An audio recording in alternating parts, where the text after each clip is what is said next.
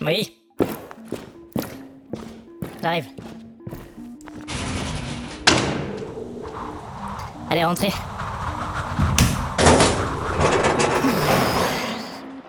Allez, venez, suivez-moi. Bienvenue dans le bunker d'Icar. J'imagine que vous avez quelques questions si vous êtes là.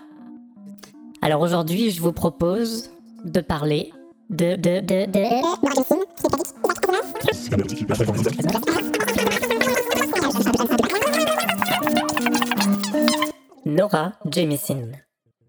Le prix Hugo du meilleur roman est une récompense donnée chaque année depuis 1953 aux États-Unis au meilleur roman de fantasy ou de science-fiction. Le nom de ce prix est une référence à l'auteur Hugo Gernsback, créateur du magazine culte de science-fiction Amazing Stories. Parmi les auteurs ayant reçu ce prix, on compte les plus grands noms de la science-fiction, de Heinlein à Dick, en passant par Frank Herbert, Isaac Asimov et Ursula Le Guin. Certains de ces auteurs, comme Frank Herbert avec Dune, ont eu l'occasion de voir le premier tome d'une de leur trilogie couronnée de succès. Le cas de Nora Jemisin est particulier, puisque pour la première fois de l'histoire de ce prix, chaque tome de sa trilogie de la Terre fracturée a reçu le prix Hugo en 2016, 2017 et 2018. Situation exceptionnelle s'il en est, et ce à plus d'un titre. En effet, comme beaucoup d'autres domaines culturels dans le monde occidental, la science-fiction américaine est avant tout incarnée par des hommes blancs.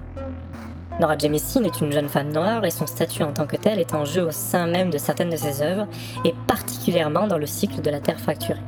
Ainsi, le tableau de personnages est un exemple de diversité.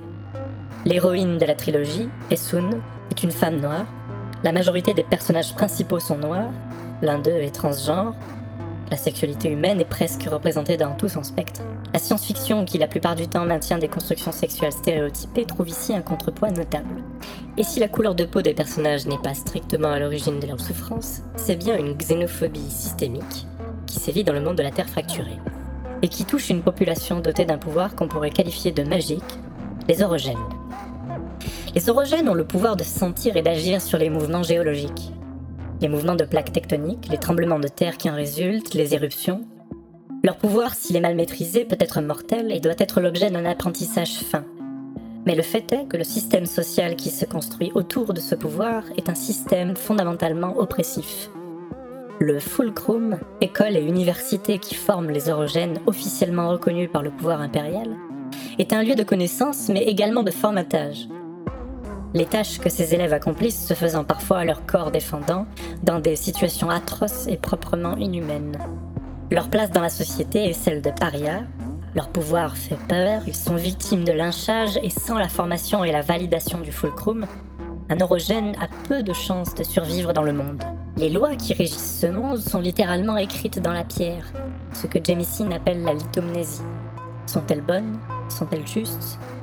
La trilogie va jouer plusieurs fois avec l'idée de révisionnisme, puisque même si les choses sont écrites dans la pierre, rien n'empêche la réécriture. La pierre, partout dans le cycle, est à tout niveau une métaphore de la mémoire et de la chair. Le révisionnisme touche directement la psyché des personnages. Plongés dans un monde bouleversé et en partie détruit de manière cyclique, certains oublient leur passé ou cherchent à oublier celui de leurs proches pour faire correspondre le monde qui les entoure à une réalité fantasmée. Au milieu de tout ça, l'héroïne Esun vit une prise de conscience aiguë. Isolée et centrée sur elle-même, elle va se rendre compte peu à peu de l'étendue de l'oppression qu'elle a subie et qu'avancer ne peut se faire qu'avec l'aide des autres. Prenez soin de vous.